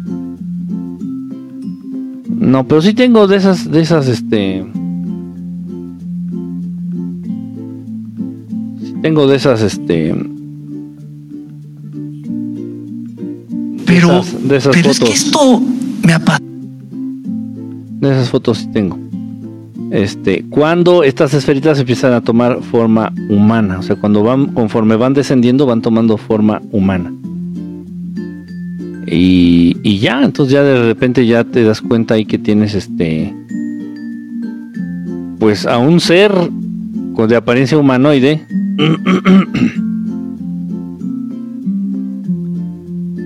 ahí a tu lado o enfrente de ti. Son como este, miren, a ver, déjenme ver si. No, es que no, no tengo. Aquí no tengo. Pensé que sí tenía, no, no tengo. No, no tengo. Aquí en esta computadora no tengo. Pero bueno, es lo de menos. Ya, ya las he mostrado muchas veces. Aquí están en el canal de TikTok. He subido fotos. Y en el de YouTube. En fin. Dice por acá, lamentablemente una cámara capta bien lo hermoso de las naves. Sí, por eso precisamente tuve que hacerle ciertas modificaciones a la cámara que tengo, a la cámara que uso. Es una Panasonic normal, viejita, de hace como 10 años. Este, de video, una cámara de video. Panasonic. Eh, a esa, ¿Por qué compré esa marca? Porque esa, a esa marca fue a la que se le pueden hacer, es a la que se le pueden hacer esas modificaciones precisamente. ¿Por qué con los telescopios no se ha visto, no se han visto naves? Es difícil porque el ángulo de visión que te proporciona un telescopio es muy reducido, es muy chiquito. Entre más capacidad de zoom tenga la toma o el aparato, entre más zoom se reduce, se reduce el área de, visión. y deja entrar menos luz. Entonces, eh, es, bien complicado. Es bien la, la, gente que sabe de esto, la gente que está involucrada en esto, ya ha tratado de ver. Este, gracias, eso nunca lo había visto, eso de la lluvia de moneditas. Muchas gracias. gracias. La gente que sabe de esto entiende de lo que estoy hablando. Cuando tú avientas el zoom, el área de visión se reduce mucho. Pum, así, casi un punto así. Entonces, un telescopio tiene muchísimo zoom y el área de visión se reduce mucho. O sea, cuando estás así, así estás normal, si echas el zoom y se va achicando el área, el área de visión se va achicando. Y, entre más zoom, menos luz permites que entre a la lente. Y es más difícil grabar. O sea, es, créanme, es muy complicado. Sí es muy complicado. Hacer unas muy buenas tomas es muy complicado. Muy complicado. Se vi en mi cuarto muy cerca, era Vi una en mi cuarto muy cerca de mí, era violeta, una, una bolita. Yo miré una, yo miré, eran 6 de la mañana ya hace dos meses. Tuve parálisis del sueño y veía una sombra, un gato querer subir a mi cama y no tengo gatos. Pudo haber sido Elisa, pudo haber sido un animalito del mundo astral, eh, son relativamente frecuentes que convivamos con ellos. Es verdad, algunos animalitos astrales, algunos animalitos que parecen como tipo gato, hay algunos que parecen tipos arañas, hay algunos que parecen insectos, son los más comunes. Insectos, en forma de insectos así general, como hormigas, como chinches, como cucarachas, como arañas o como gatos, son los animalitos astrales más comunes. Pues sí, también ellos se presentan porque también absorben de alguna manera energía de los seres humanos. El Maestro Jesús también se mueve así. El Maestro Jesús sí. Habrá ocasiones en donde el Maestro Jesús se desplaza en una en una esfera de color dorado. Habrá ocasiones en las que el Maestro Jesús se maneja, se, perdón, se mueve en una esfera, esfera de color dorado.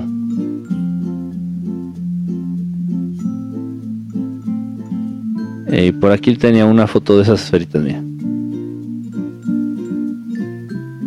Vamos a ver si la encuentro.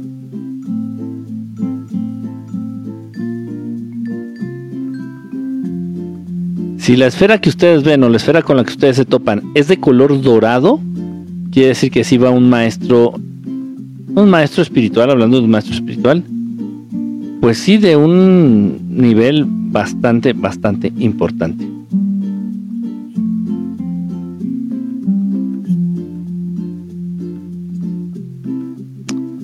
Qué raro, pensé que tenía una de esas esferitas aquí en. Grabada por aquí, pero creo que no.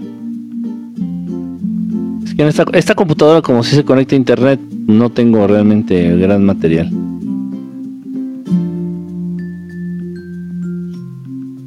No tengo mucho material, pero en la otra, es, que lo tengo en un disco duro que nunca se conecta a internet. Me voy a traer algún, algo, algún material aquí para esta computadora para poderles mostrar ahí de vez en cuando. Aquí tengo una, esta esferita, precisamente esta es de, de un maestro. Es de color dorado.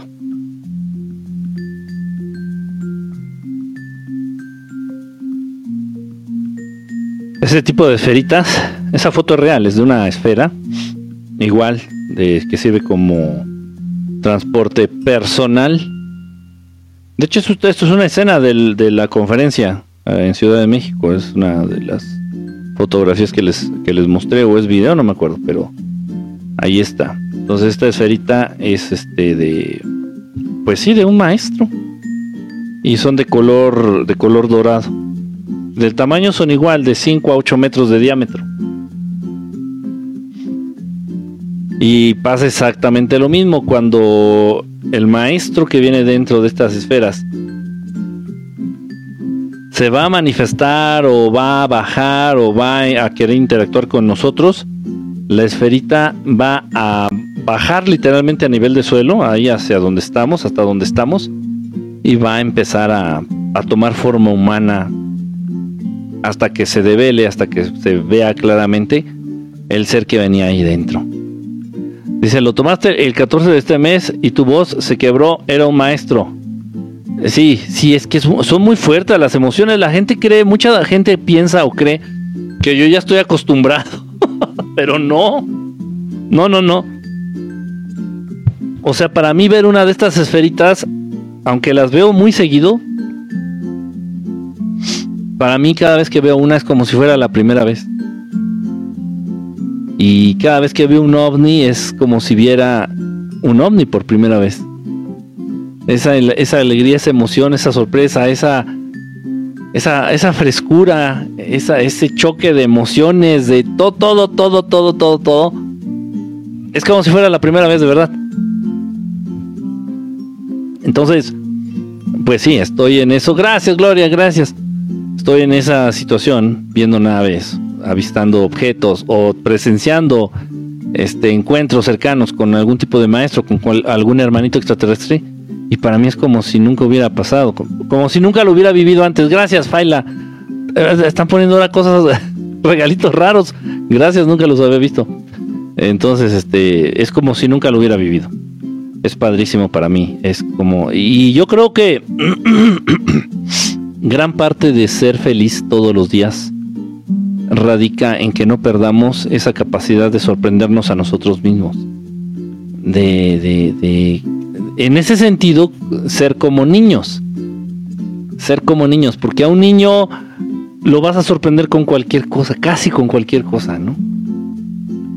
Entonces, eh, así del mismo modo, podemos seguir siendo de adultos. Eh, y no eso no es ser idiota, simplemente es seguir teniendo, este, es querer, perdón, conservar la voluntad de sorprendernos eh, o de, de alegrarnos con cosas pequeñas, con detalles, con tonterías, si ustedes quieren, pero de eso se conforma la vida. Todo, a lo largo de tu día, la mayor parte de cosas con las que estás en contacto son detalles, son cosas pequeñas, son cosas chiquitas y no debemos de perder la capacidad de sorprendernos, de esa capacidad de sorpresa.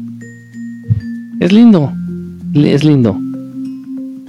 Y, cuando la estás perdiendo, realmente empieza a mirar los objetos.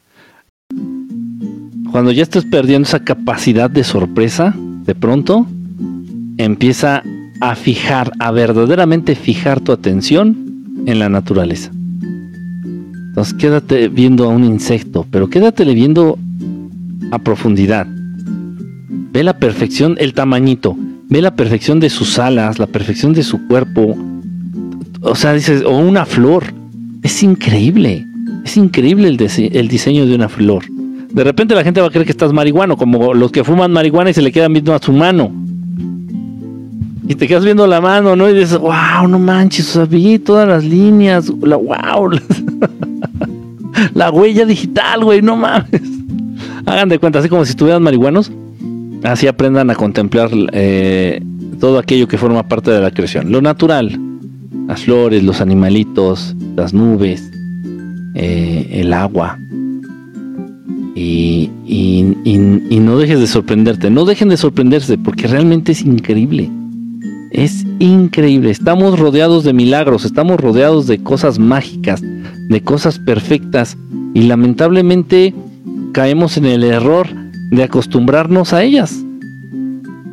Dejamos de admirarlas, dejamos de apreciarlas, dejamos de agradecerlas y creemos que es así, qué pinche gracia. O sea, realmente, realmente se han detenido a mirarle los ojos a una mosca. Los ojos a una mosca. Es, increíble. Oh, y si tienes una lupa, olvida. Gracias, Ciruela. Ciruelax, gracias. Y si tienen una lupa, olvídense. Le pones, pones, ahí está la mosca ahí, y le pones la lupa y le ves los, los ojitos así dices no mames, ¿quién le hizo tanta mamada? Parece un panal de abeja. Así el ojo de la, de la mosca. ¿Qué pedo? ¿De dónde salió eso? O sea, el nivel, el grado de perfección en algo tan chiquito. Pero bueno. Pero bueno. Perdemos esa capacidad de asombro, esa capacidad de maravillarnos con las cosas que son verdaderos milagros y, empezamos mejor a aplaudir un gol de la selección mexicana.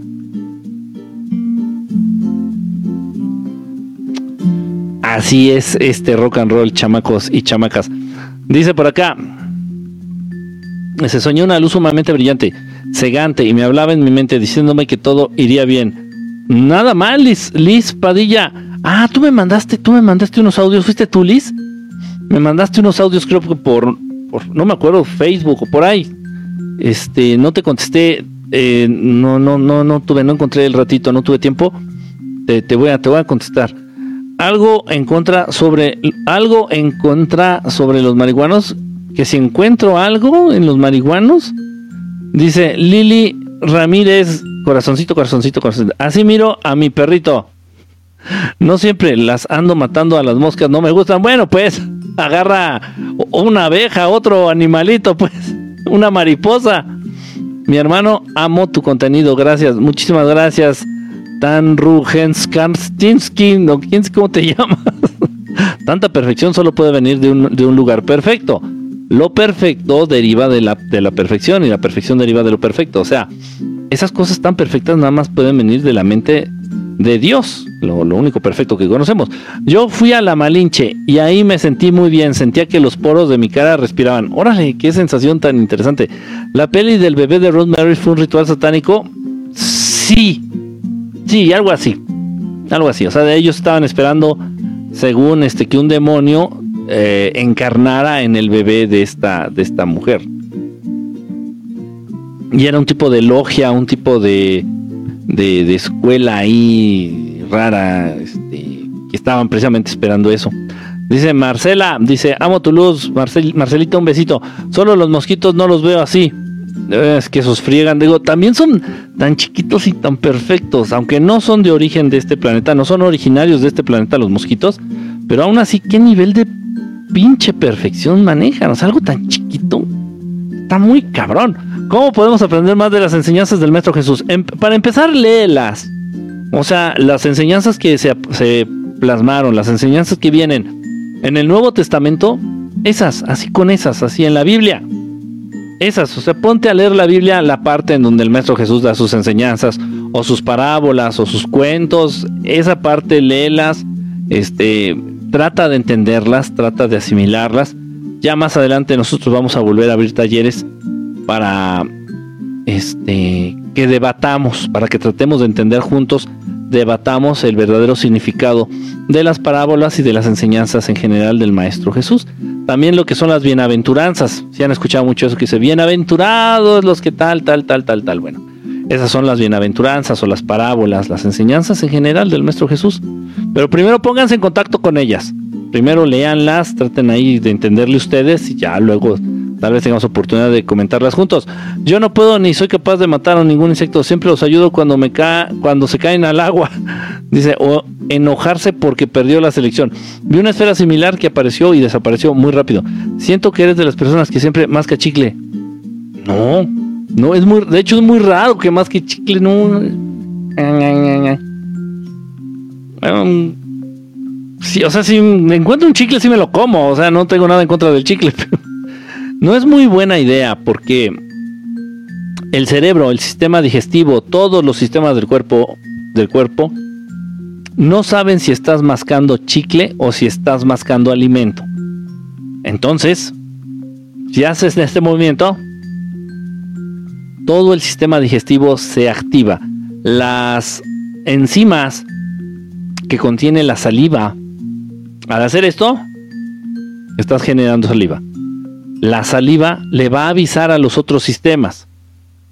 El movimiento de la boca, el movimiento de tus músculos, la producción de saliva le va a avisar al, estómago. Dice, ahí viene alimento, güey, prepárate. Y entonces se pone a trabajar el estómago. Y al, haber este alimento, al haber digestión, también el hígado. Así que, órale, güey, ponte las pilas.